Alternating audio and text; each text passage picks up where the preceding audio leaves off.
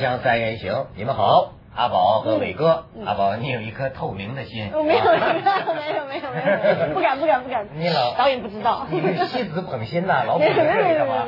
没事，没事，没事。因为那个可以讲吗？可以讲啊。因为这个摄影棚不能穿蓝色的衣服。对。可是我是一个很喜欢买蓝色衣服的人。嗯。所以我常常带自己的衣服来进摄影棚，就得出去再换。哎。对。那如果只有小蓝点的话，我就会自己用手遮一下。所以大家看到了吧？这个社会全都是假的，这个背景都是假的，电脑做的，所以咱们背后是全是蓝色的啊因为它只有在电脑里把所有的蓝色替换成它的景色，这样呈现在电视上，就感觉咱后边有东西。实际上，哎呀，一样的，都是假冒伪但是我们应该弄一点，比如雪景啊。或者纽约街景啊，比方我们讲纽约的话题，就应该弄点纽约街景啊。嗯。然后如果讲，比方说端午节的话题啊，后面就有人划龙舟啊什么之类的。粽子是吧？哎，粽子不是，真是端午节。嗯。这这端午节就到了啊。对。呃，阿宝，你这个这个开心满满节日祝福啊什么的。祝大家端午节快乐！这种节日真好土哦。我讲一下啦，其实呢，呃，因为。刚好端午节要过的时候呢，也都是考生要考试的时候。其实这一周也是高考周。对，台湾其实也是离联考非常非常近啊。以前台湾的联考是七月，也是很热的时候。嗯。所以呢，台湾的学生呢，为了取这个谐音啊，希望自己考得好呢，通常在考试之前会吃包子跟粽子，所以希望自己能够包粽。想得美，这是哎，你还别说，这是一种意头。哎，关于端午节，最近有新闻，嗯，韩国，你说人韩国比咱中国这方面意识都先进，嗯，韩国拉咱们中国合伙，说咱给联合国申报这个文化遗产，嗯，端午节一个节日申报文化遗产，你伟哥，你说说这里边的意义在哪儿？他这个前一段是个矛盾嘛，前一段是韩国他自己要申请，嗯，后来中国有些网民就不太开心，说端午节是我们中国，嗯，但是呢，朝鲜、韩国的这个历史也很长，就是过这个端午节，嗯，那么是韩国讲的呢是更侧重于不是历史人物，他不是追溯到这个中国的像屈原这个故事，他没有这段故事，他从农历的角度，就是啊这个季节是农历是干什么什么。他从这个角度来有这么一个传统，也不是一天两天的。但是实际上，咱就可以感觉到啊，现代社会啊，你商业社会啊，什么节日，一个是你的，你说你这个民族文化传统，你的传统啊是需要通过某个仪式体现出来的。对。再一者呢，你把你这个弄得名扬天下了，嗯，它会产生很多价值。钱滚钱。对，会产生很多效益的。你这个龙舟赛就是一个很大的特点嘛。你龙舟赛本来是中国的。呃，一个一个文化传统啊，我们为了纪念屈原，他跳江了，我们划龙舟去找他，找他去了。对，现在都是个国际性的东西了。龙舟这种这种这种活动呢，全世界都有。对，嗯你知道最近北京咱们也开始就慢慢意识到这问题，说人大听说我不知道，就是人大代表正在议论呢。嗯，北京可能要恢复放鞭炮了，太好了。过去你说春节不让放鞭炮吧？是，可能要恢复，这样就表扬我们石家庄，我们石家庄就没取消过。没有年年过年回石家庄。基本上，据据我所知，像台湾也是，台湾也是就是禁止放鞭炮，可是小乡镇呢照放不误，就上有政策，下有对策。你没有政策，我们也要过年呐，不放鞭炮怎么叫过年？怎么把年兽赶走呢？对不对？所以鞭炮是一定要放。年兽。哦，你们是那种传说。大年嘛，对对对，过大年。是吗？对，过去说有一种怪物，对，神话当中的就叫年，对，它名字就叫年，要赶走一年来一次，然后要用鞭炮把它赶走。对。对，是这样。我我觉得这个中国应该恢复放炮，为什么呢？我们且不说我们小时候过过来是怎么过来，这中国五千年的文化，嗯，你几十年就想把它切断，对吧？无所谓，大家担心的就是个放炮怕怕炸伤人，或者是放炮怕失火。嗯。那实际上我们应该前段走的太远了，完全不放不让放，我觉得不对。应该呢划出特定的地区，嗯，甚至像国外，呃，包括香港也是搞大型活动的时候呢，消防队、嗯，救护队就在附近，就在这个区域你就备好。你不能说是因为怕失火，因为怕炸伤人，你就不弄了。我觉得这个现在过节就非常 boring，非常没有没有这个意思。讲两件事，呃，第一件事情是要讲放鞭炮，不能讲放炮。因为放炮呢，在台湾来讲呢是不太好的意思。比方说，就是乱讲话就叫放炮，你乱放炮。所以你在台湾你讲放炮，是不好的意思。哦。然后呢，现在反正那个内地要开放那个台湾旅游了嘛，我也跟大家介绍一下，如果大家想看放鞭炮的话，嗯，过年的时候元宵节可以去台南的盐水看风炮。虽然去年曾经发生过惨剧，就是有人受伤，但是其实那是一个非常辉煌的状况。我一定要跟大家讲啊，正襟危坐一下。对。什么叫风炮呢？风炮就是一个盒子，然后里面全部都是冲天炮。它是连发的那种，就是你只要点燃之后，它就会啾啾啾啾啾啾啾啾啾啾啾那种。可是它不是往上放的，它是冲人放的。哇！所以叫风炮。我大学的时候去看过一次风炮。哇！他们他们其实那种风炮是为了酬神用的。啊。就是呢，噼里啪啦噼里啪啦，然后放很多放很多，就是呃谢谢神明啊这一年给我们的照顾，然后我们放了很多，就表示我们这一年过得很好，希望来年也能够照顾我们这样子。然后呢，所以前面呃那风炮大队呢前面都会有人抬轿子。然后就有轿夫抬那种神轿，然后那种神轿还是那种摇的那种，哟喂哟喂哟喂，就那种晃的那种。然后两边的店家呢就会买风炮，就冲着那个那个神像放。然后呢，我那年去啊，嚯，真的很刺激。呃，我记得那年呢，因为是大学生少不更事，所以呢全副武装，我戴了安全帽，哦，穿了雨衣，戴着手套，嗯。然后呢？就跟宇航员似的。但是我真的发现，所谓的人的肾上腺素这件事情是真的。一开始的时候，我觉得放风炮好害怕，我只要去看就好了，站在后面。但你发现了，你到那状况，人就会嗨起来。我觉得我要往前冲，我要往前冲，我要去摇轿子。我哎，这么小哎，我真的就站在那些。所谓那些轿夫的旁边，就在那摇摇摇摇，哎呦好烫，然后就躲到后面，因为真的会被炸伤。我的雨衣啊，后来就一个洞一个洞一个一个洞一个，但太刺激了。哎呦，有意思啊！太刺激了。不过你说这个，我才想起来，你就说放炮啊，你说北京不让放炮，不让放炮，年年春节也炸着人了。对。你说咱们公司有位领导，前两年春节，哎，这玩意儿说起来也真悬。嗯。就是说，人家有人给他算卦。说你今年啊必有血光之灾。嗯，你知道这一血光之灾，有的人怎么挡吗？就是跟有时候你说说你有血光，这抽抽管血，捐捐血，哎，捐血。献血，抽管血，这也算你出了血了。对，哎，他这血光之灾，说一年也没有血光之灾啊，连个破口都没有啊，这这就胡说八道，眼看就过去了。大年三十晚上，北京那边大家都知道，你城里不让放炮，大家都去郊区放炮，开着车。而且放的是那种大炮，一箱一箱的，搬到那儿都是那特粗的那个炮哈。他呢躲得最远，他不是点火的，点火就是大约在就是接近零零点这个时候。你看这这就是农历这一年嘛，农历这一年嘛，点着了之后，突然间一阵风过来，啪叽这个炮倒了。哎呦，哎呦，所有的人看这个炮，冲他就哇，这这这，他他们都亲眼所见啊。他撒腿就跑，还穿着军大衣。只见这个炮像导弹一样追着我们这领导，嚓！还有拐弯的炮，嚓！到最后他一一一一回身，帮着面门正走。哎呦，脸上受伤了没有？受伤了，幸亏没炸着眼睛啊。这这这这怎么过年回来裹着？裹裹着绷带啊！哎呦，你说血光之灾！哎呦，这炮弹就跟导弹一样。所以说，美国啊，这不是咱的对手。他不了解咱们爆竹生产大国。是是。不过咱这这这扯远了哈。我在网上看到的倒是什么呀？好多网友说呀，就像这个过春节咱有假，而且人家羡慕香港。嗯。说香港怎么假期那么多呀？尤其是回归之后。过去什么英女皇的假好像还有，又加了很多这个新中国的假啊，而且呢，这个什么佛诞日也放假。嗯，所以大陆人人家现在就提出，我们中秋节、这个端午节都是要上班，上班这个大家在在实际到下午，大家工作就不专心了，晚上就就就回家去玩。哎，为什么不放假呢？我觉得中国有几个节是必须应该成为公假日的，这是这这是它不是简单的传统问题。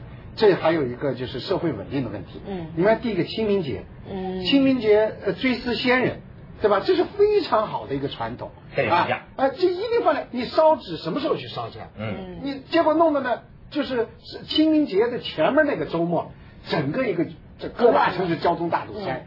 你实际上是这个已经你就知道大家人心所向。第二个，我们讲两岸三地八月十五共赏月。嗯嗯。哎。这是民族和谐，我们现在不要创造和谐社会吗？我觉得这个比比佛诞日还重要啊，就是比佛诞日、圣诞日还重要。现在中国呢，实际上不放假呢，这两个假一定要放。哎，另外呢，就是西方的节，你现在圣诞节，嗯，虽然不放假，嗯，但是圣诞气氛非常之浓。尤其在大城市，啊啊放，圣诞你好想放假 你。我们对对对。另外呢，另外还有宗教要公平啊。嗯。你对耶稣那么好，那你咱们对释迦摩尼也得好点。对对穆罕默德也得好点。啊，还有孔子们佛教，还有老子啊。对。哎。那放不完，那我们不用上班了吗？要公平嘛。建建议国家某部门研究一下，把世界各国的假期全引进到中国来，咱中国就成为世界上最幸福的民族。假很多，很快就会大饥荒的，没有人生产了。咱们继续下广告啊，就是广告之后，咱要说说端午节还是一个另一种节日，这个咱们下回分解啊。锵锵三人行，广告之后见。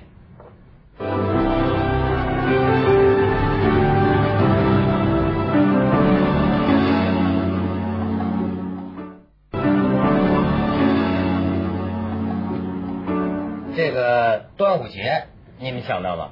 它还是另一个纪念日，嗯，怀才不遇纪念日，纪念屈原先生。屈原先生，你说多巧，今年还就是这周，嗯高考，咱们还一直在讲这高考选拔人才，可这端午节其实屈原就是怀才不遇啊，对吧？这有名的怀才不遇的象征，这个节日，所以咱们一直那天还在说，就说我劝天公重抖擞啊，不拘一格降人才啊。这种统一的高考、统一的考试，可能会漏掉很多人才，不是在讲这个吗？对对对。哎，所以，嗯，你你你，文涛说这个是特别对。我觉得呢，现在很多人啊，认为考高考考上状元，或者说考了名校啊，清华、北大、复旦、交大啊，名校，可能他将来走入社会，他就是一个非常好的人。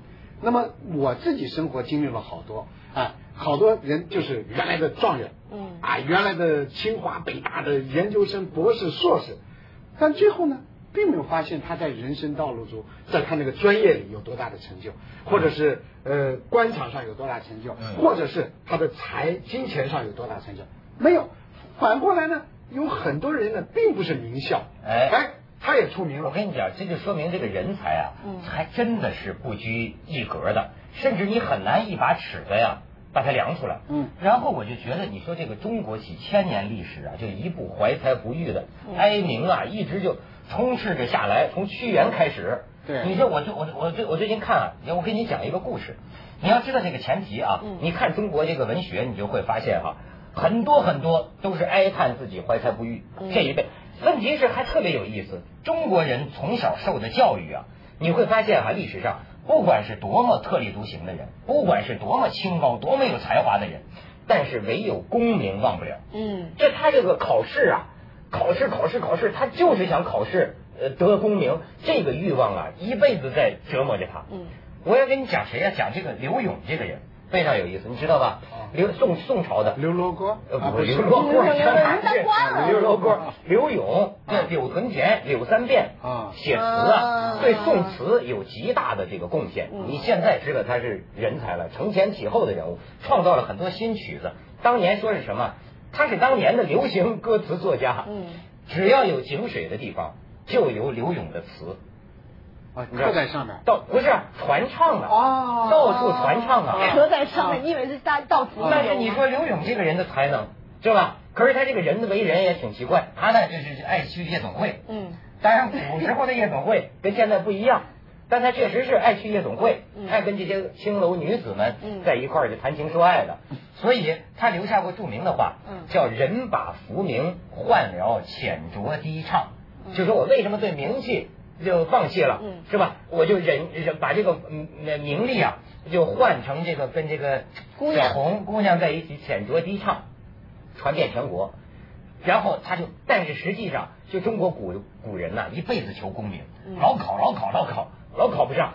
但是你看他被谁被几把尺子给衡量下去？首先是皇帝，当时是宋仁宗。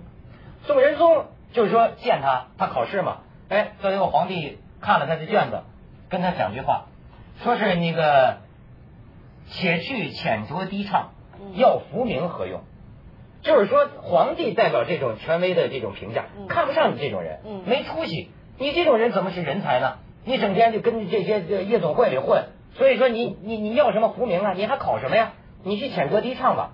然后你看刘勇这个人的这个性格非常有意思，从此之后改名了叫奉旨填词柳三变。哦，就是说我凤凰更加流连于这个青楼底巷。好像老大叫我这么做，我就做了。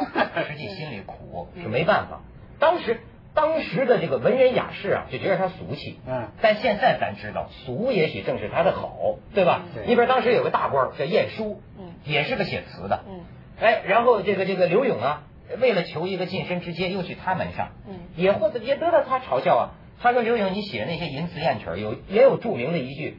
叫什么？彩线慵拈伴衣坐，就是说这个呃针线活都懒得弄了，哎，就想陪你坐着。嗯，就是当时的雅士也瞧不起他。那个丞相就是不是那个晏晏晏殊就问这刘勇说：“你也做曲子吗？”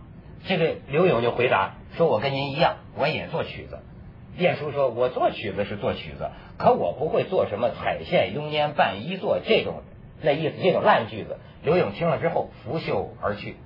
就这样一辈子。穷途潦倒当点小官，最后潦倒到什么程度？他死了之后，二十年才有人出钱呢，埋葬他的尸骨。嗯，所以你看看刘勇的这个留下的这个千古这个词章，你就说这种人才，他是用什么尺子能衡量？在当时的社会下，来看看，啊，对潇潇暮雨洒江间，你就看他的这个愁绪啊，其实是各方面不如意啊。这一辈子对潇潇暮雨洒江间，一番洗清秋。见霜风凄紧，关河冷落，残照当楼。是处红衰翠减，冉冉物华休。唯有长江水，无语东流。不忍登高临远，望故乡渺渺，归思难收。叹年来踪迹，何事苦烟流？这一辈子流落各地啊，想家人，庄楼雨望，误几回，天际时归舟。争知我倚栏杆处，正嫩凝愁。所以你看，人把浮名换了浅酌低唱，他是没办法，他求不到功名，所以他只能放浪生活。你说还有一个人，我再给你看哈，有个大画家叫明朝的，叫徐渭。这人这么有才能，我很崇拜他。一辈子考试考到六七十岁考不上啊。他科举考试，现在就全国统一高考，他考老考不上，不及格。所以这这人才也也也，你看他的这个哀鸣，你看他画的这个画画的非常好。他就是说什么半生落魄已成翁，半辈子我现在已经成老头了，落魄潦倒哈，半生落魄已成翁，独立书斋笑晚风，笔底明珠无处卖，闲抛闲掷也曾中。就是说呀，他这个笔下走龙蛇呀，很有文采的一个人，但是没有人买呀。没有人欣赏我，嗯，所以呢，他就用这个画这个野藤来比喻嘛。所以我这辈子就是是，就等于明珠被人投到野藤里去了。嗯，所以啊，这个大多数人，就是大多数我们在世的人，嗯，几乎每个人都觉得自己是怀才不遇。嗯，你想想你自己是不是？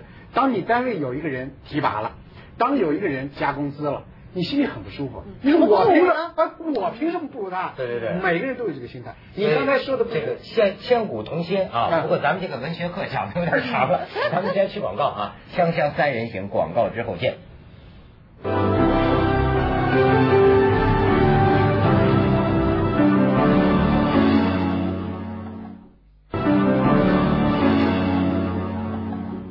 你就数不清啊，中国从古到今啊，多少这个人才就因为一把尺子量人就给荒废了。你笑什么，阿宝？我你觉得你也是？不是我隐约觉得你其实在家里偷偷写了很多诗。那是我写的，那那这是我抄的。不是我我说你，你之所以今天讲的这么激动，然后你又这么认同这两位，根本就是因为其实你也偷偷写了很多诗，然后呢，因为没有人赏识你，所以你非常生气，然后。应该下个月就会有你的诗集出版了嘛？哎呦，你怎么知道？真聪明。不会了，我觉得现在怀才不遇的几率没有以前这么高了。